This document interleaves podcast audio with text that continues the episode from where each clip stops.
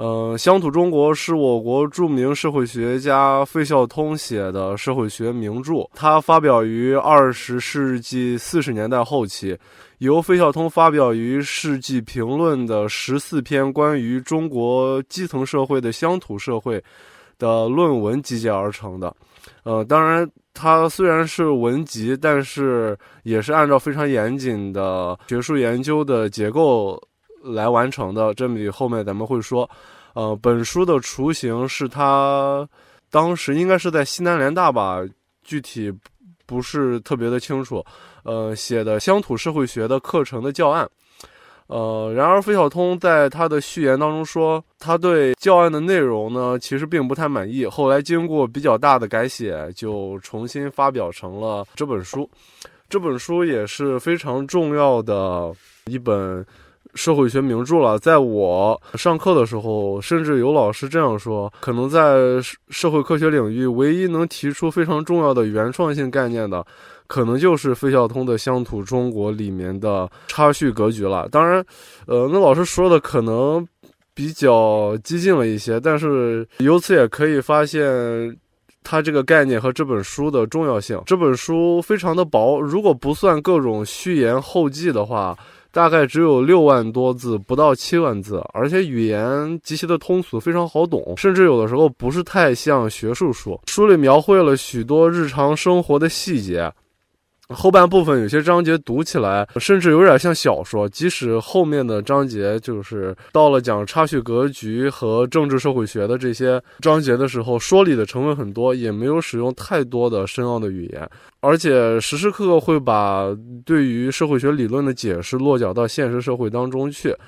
呃，当然，我觉得这本书就我个人而言，阅读起来的一个比较大的障碍就是，嗯，它好多翻译。嗯，和现在通行的翻译并不是太一样，呃，甚至有好多国外国的社会学名词，呃，比如说滕尼斯的《公社与社会》啊，他用的呃就是德语吧，应该是，呃，需要要读的话，可能得查字典之类的，呃，然后得辨析一下他到底说的是什么。甚至这本书前半章前半部分的章，有些章节读起来都比较像小说了，在我看来。比如说，他说他在云南乡下躲避战乱的时候，发现教授们的孩子，呃，识字多，学习好，但是不会捉蚂蚱；而山村的孩子不识字，却擅长捉捉蚂蚱。呃，各有各的得意聪明之处，这是由不同的生活环环境所致。不能说识字的就一定比不识字的聪明。由此渐渐引述到乡间的人为什么注重语言却不注重文字？呃，再比如他提到了乡土社会人口流动程度很低，人们由此对土地产生特殊感情的时候，他写了一段往事，就是说他在初次出国之前，他的奶妈往他的行李箱里塞了一包泥土，说要是想家的时候呢，就拿家乡的泥土煮一点汤吃。嗯，种种这些文字呢，在给读者很强的亲切感的时候，呃，又不失论述的严谨性和思想的丰富性，这样一些很小的细节就能看看出学术大师的这个呃水准。而且他写这本书的时候其实挺年轻的，才三十七岁。不说这个了，咱们就来一点一点看整个这本书的结构。呃，就像咱们前面已经说过的，《乡土中国》收录的这十四篇论文。呃，看似挺松散、挺随意的，但是它其实结构是非常严谨的。在我看来，是按照呃严格的学术研究的逻辑来排列的，都有作者很多的想法在里头。那咱们就一点一点来看。呃，比如说第一章就是这个乡土本色啊，嗯，乡土本色第一章呢，先。界定的就是整个《乡土中国》这本书的研究对象，那就是中国社会基层的乡土社会。这样界定呢，就意味着这本书研究的并不是全部的中国社会。我觉得在阅读的时候，大家一定要注意这一点。呃，也不是中国的其他的非乡土社会，也就是说，当时中国也有呃嗯城市，也有。呃，更高层的社会，比如说那呃呃，比就是非基层那些社会吧，啊，也有在当时东西方文化交流形成的那些，比如说租界啊等等，啊这样的社会，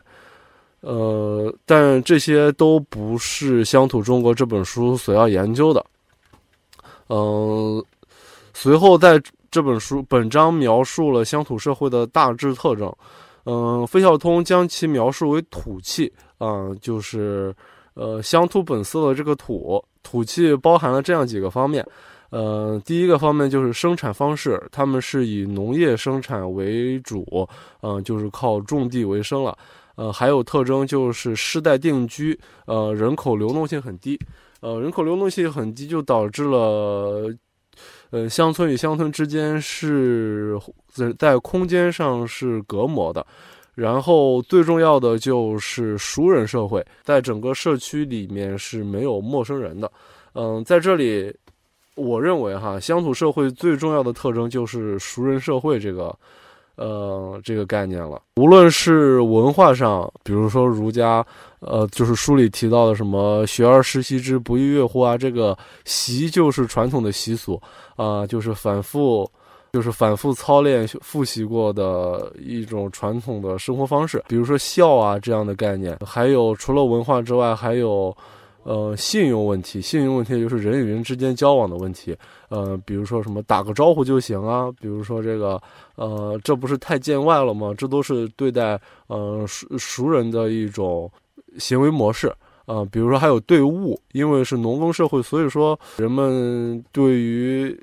他日常生活中所能接触的一切外部的物质生活，呃，都是了如指掌的。也就是说，信息量没有那么大。呃，熟人社会的特点，也就是乡土社会的土气的这样一个。气质的来源。说完了乡土本色这一章，咱们再往下看文字下乡和再论文字下乡这两章。这两章主要讨论了是乡土社会中的知识问题。咱们前文说的识字和抓蟋蟀的这个讲的这个故事啊，就是来自于这两章。费孝通认为呢，乡土社会当中的人识字不多，但这并不代表着乡土社会中的人没有文化就笨。而仅仅是乡土社会中的人和城里人所需要的知识范围不同罢了。乡土社会是熟人社会，而文字和文法是陌生人之间交往合作的工具，是为了避免词不达意而诞生的。熟人社会中的人们传情达意，并不依赖于文字，甚至不完全依赖语言。在特殊的情境之下，社社群中的特殊语言形成了复杂的索引链，这里和常人方法学的有一些概念就产生了一些联系。而且，我个人认为这两章提到的文字和语言的关系是很有趣的。费孝通觉得文字所能传达的情意是不完全的。因为脱离具体的情境，文字就会走样。这也是为什么我们要学习文法的原因。因为学学了文法之后，就有了规范，有了规范，语言就有文字，就有了结构，就不容易产生误解。呃，文法和艺术就是为了避免文字的走样。但我觉得费孝通在这里把文字界定的这个概念有一点过于狭窄了。因为怎么会存在脱离文字的语言呢？嗯，对吧？怎么可能有没有语法的语言呢？虽然说我们在说话的时候就可以不注意文法，因为我们还有许多别的方法可以传达感情，比如说眼神啊、表情啊、肢体动作啊，包括我们共同积累的那些呃语言的说法呀等等。但这并不代表着我们在讲话的时候就可以不使用文字啊。我觉得他这里的定义是有问题的，不过这样的定义也可以理解，因为费孝通这两篇文章，在我看来，在当时发表出来之后，可能是很有争议的，因为他提到了，呃，他与他对话的一些人的观点，大家可以去看一下。说完了这头三章，咱们就进入到整个这本书最重要的一个部分了，就是从插叙格局开始认识整个乡土社会。我把这一部分有六章都画到了这一部分当中。当然，我看有人画的不太一样哈，但无所谓了。插叙格局细围着私人道德、家族、男女有别、礼制秩序、无讼这六章。在这六章里面，费孝通提出了自己学术生涯当中最重要的一个概念，那就是插叙格局。提出了差序格局这个概念之后呢，呃，费孝通从道德观念、家族结构、国家秩序、社会秩序等四个方面，阐述了乡土社会的社会结构。嗯，所谓差序格局是相对于团体格局而言的。嗯，这个概念是费孝通原创的，但是也有一定的思想渊源。嗯，费孝通在书里就提到了，他借鉴了迪尔凯姆的有关机械团结和有机团结，滕尼斯的公社和社会这些用于区分传统社会和现代社会的类型化概念。呃，这样的区分其实，在各种各样的社会学现代化理论里面都有过提到，嗯，费孝通也算是比较重要的原创概念之一吧。费孝通从乡土社会的群己界限不明的这样一个特征出发，嗯，提出了团体格局和差序格局这两个概念。费孝通认为，典型的西方社会是团体格局。他的原文是这样说的：西洋的社会有些像我们在田里砍柴。几根稻草束成一把，几把束成一捆，几捆束成一挑。每一捆每一根柴在整个挑里都是属于一定的捆扎把。嗯，在社会里面，这些单位就是团体，团体是有一定界限的。嗯，谁是团体里的人？嗯，谁是团体外的人？不能模糊，一定得分清楚。嗯，而中国传统的乡土社会。的社会结构本身和西洋的格局是不相同的。我们我们的格局不是一捆捆扎清楚的柴，而是好像把一块石头丢在水面上所发生的一圈圈推出去的波纹。每个人都是他所影响、所推出去的社会的中心。因此，西洋社会里的人们的行为依托于权利和义务。呃，而我们是靠关系，这种社会关系的基础就是血缘关系和地缘关系，特别是血缘关系，这种缘就是社会关系的基基石。这种差序是我们传统结构里面的最基本的概念，呃，也就是传统儒家所说的伦。呃，伦的概念就很好理解了，就是人与人、人和人往来所构成的网络中的纲纪。当然，费孝通也指出了这一二元对立概念的相对性。呃，意思就是，并不是说乡土社会中就没有团体格局，也不是说团体社会当中就没有差序格局，只不过是比各自的比重不同罢了。说完了差序格局的基本概念，我们就来分析一下，呃，差在差序格局和团体格格局这一概念工具的指导下，费孝通是如何认识中国乡土社会的？呃，第一个方面就是道德。呃，费孝通认为，在团体格局当中，团体是高于个人的，呃，团体是公正的裁判者，是道德的维持者，是行为规范的制定者。呃，比较典型的团体就是宗教，呃，比如说基督教等等。费孝通进一步说，呃，宗教就是团体的象征，这一点和迪尔凯姆在《宗教生活的基本形式》一书的观点是很一致的。呃，而在差序格局的道德体系当中，则完全不一样。嗯，差序格局是以自我为中心的，克己复礼是这一道德体系的出发点。差序格局中并没有一个超乎私人关系的道德观念，这也就意味着在乡土社会当中，团体道德是缺乏的。嗯，儒家是差序格局这一道德伦理体系的代表，这相对的就是墨家提出的兼爱的观念，就遭到了孟子的反对。孟子这样反对墨家，说是他无父无子。但其实，呃，基督教里面也有大量提到关于爱的概念。其实墨家提出的兼爱和，呃，基督教概念当中的爱还是蛮像的，在我看来，嗯。说完了道德，咱们就来再说一说家族的概念。费孝通认为，应该把乡土社会中的基本社群称作为小家族。呃，这里的小并不是小和大，并不是人数多少上的区分，而是指结构的复杂性。呃，在这里涉及中西社会对家这一概念的不同认识。呃，费孝通认为西方社会当中的家呢是有明确的团体界限的家，呃，家庭内部承担的功能比较少，基本就是生育功能，嗯，其他的功能有别的团体来承担，而生育功能其实是暂时的。孩子长大以后呢，就离开了原来的家庭，组建新的家庭，呃，所以西方家庭的主轴是夫妻，呃，而西方家庭的。家庭结构其实是暂时的，而不是绵延的。乡土社会则很不一样了。乡土社会当中的家是一个延续性的事业性社群。乡土社会的主轴是父子，呃，因为生育功能的暂时性呢，没法保证家族事业的延续性，这就导致了呃。中国乡土社会的家的概念，并不是现在咱们经常提到的核心家庭，也就是说由父母子女，嗯组成的这样一个比较稳定的关系，而是两代人之间的有在家庭内部有事业分工的，而且必须是有延续性的社群，嗯，这样的小家族是乡土社会当中的基本结构。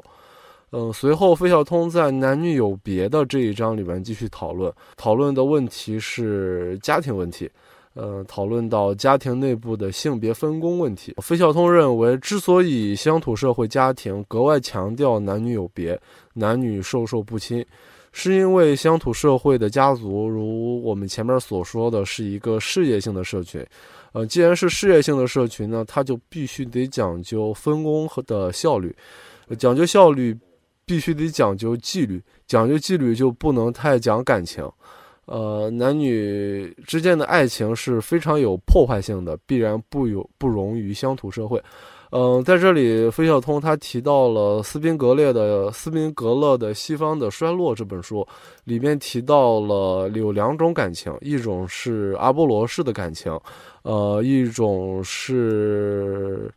呃，一种是浮士德式的感情，这是西方社会的两种基本感情。而费孝通认为呢，乡土社会的感情就是阿波罗式的，呃，不是作为现代精神的代表的浮士德式的那样一种，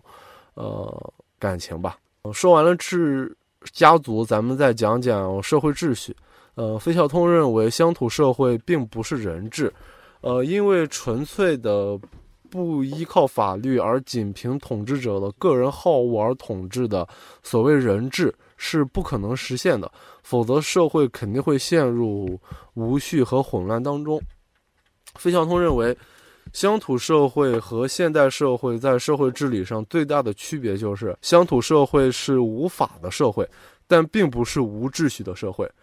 嗯，乡土社会是礼制的社会，就是礼仪的礼哈。同样是社会行为规范，礼和法的区别在于，维持礼的规范是传统，也就是社会所积累的经验，而不是国家权力。而且礼制的实现主要是靠教化，而非惩罚。这里和《举与刀》里面提到的东方文化是耻文化，而西方文化是罪文化有某种相似性哈，因为教化。必然是靠社会舆论所实现的，呃，说白了就是你做了错事儿，然后大家都唾弃你，然后你感到羞耻，你就不再做了，这就是耻文化。但是我并不是特别了解法律，所以说对于他这一章，嗯，到底争议的点在哪里，并不是特别清楚。但是我看的有一些文献是说，呃，这一章还是比较有争议的。嗯，随后费孝通分析了为什么现代司法制度没法在乡土社会实行。这一章很有意思，对理解呃现在我们的社会发生的某些事情也非常有帮助。就是说，为什么有些法律啊就没有办法很好的达到法律制定者预先所想实现的效果？啊，但是其实我对法律这件事情了解有限，就没有办法在。做很详深入的评价了。咱们再说到本书的第三部分，呃，第三部分是从无为政治这一章开始的，一直到后面的长老统治、血缘和地缘、名实的分离，这四章是本书相对比较难理解的一部分。呃，在这一部分当中呢，费孝通进入了政治社会学的领域，讨论乡土社会当中的权力和社会变迁问题。费孝通把权力分为四种，呃，分别是社会冲突论的横暴权力、社会交换论的同意权利、乡土社会中长老式的教化权利。呃，激烈的社会变变迁时出现的英雄人物的实事权利。嗯，最后一章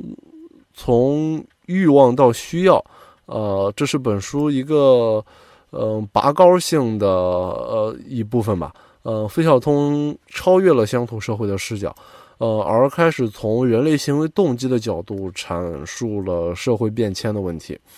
费孝通指出，由于乡土社会的变迁缓慢而微小，使得在乡土文化当中，欲望和需要产生了不自觉的硬核。这种硬核是天公而非人力，因为稳定的社会结构给了文化以充分的试错机会。然而，现代社会的变动大大加快了。呃，原来的文化已经不能带来生活上的满足了，使人们出现了欲望和需要的错位，由此才需要理性去指导人们的行为。乡土社会中的文化基础也就此解体，也就是说，人类已经走出乡土社会了。我们从最后一章能够看出来，功能主义啊，对费孝通的影响是极其深刻的。嗯。从最后一章，我们也可以从前面书中的某些细节，呃，来理解费孝通的没有在文章中中体现的某些观点。比如说，他并不是太理解古典经济学所提出的自发秩序这件事情，呃，他是很反对的。他认为，呃，从来没有自发秩序这样一回事情，呃。乡土社会看似是自发的秩序，实际，嗯，它是由非常稳定的社会结构而给呃这样一种，呃，文化以充分的纠错时间的。可是现代社会进入了迅速流变的这样一个过程，导致呃文化并没有。那么多的试错的机会，所以我们就必须要计划。这里也可以看出他对这个古典经济学的一些看法哈。除了正文部分，这本书的序言和后记也有很高的学术价值。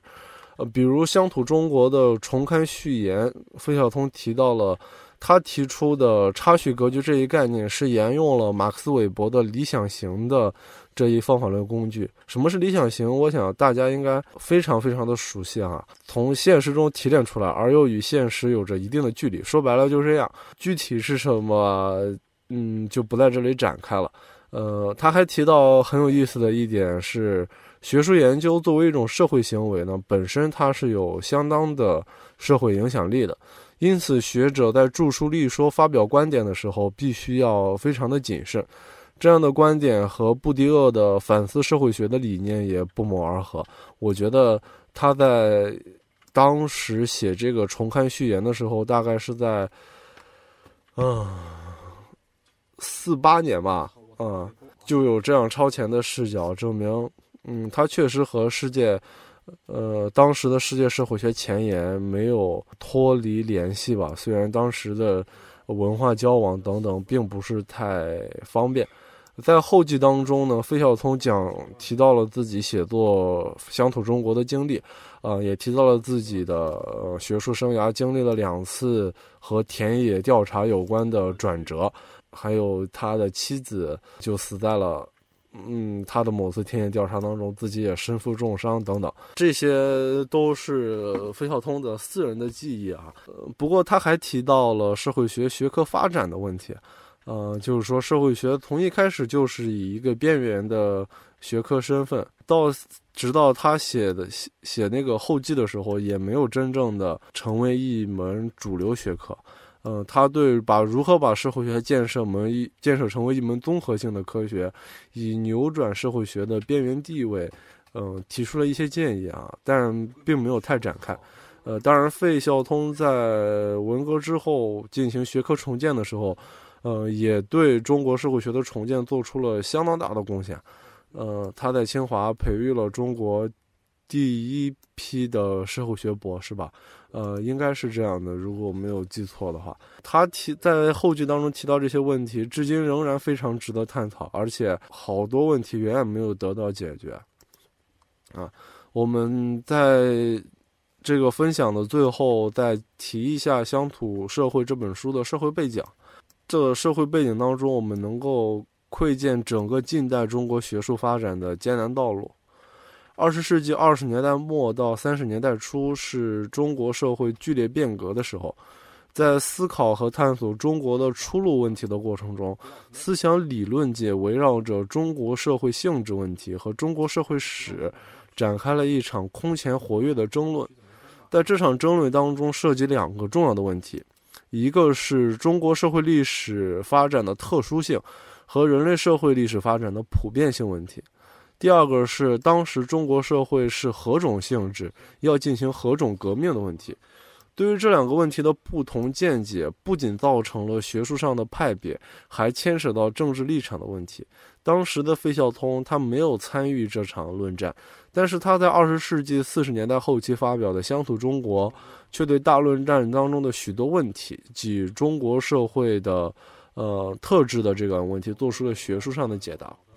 呃，该书出版后，受到了许多国外国内外学者的研讨和赞誉。但随着二十世纪五十年代初，社会学在中国各大学和研究所中被取缔，以及费孝通被打成了右派，这本书就被尘封了三十多年。直到二十世纪八十年代，费孝通重新获得第二次学术生命之后，呃，该书才得以重新问世啊。所以说，我们得，呃，珍惜我们能很自由的读书的，嗯，这样一个时代。差不多是这样了。谢谢大家。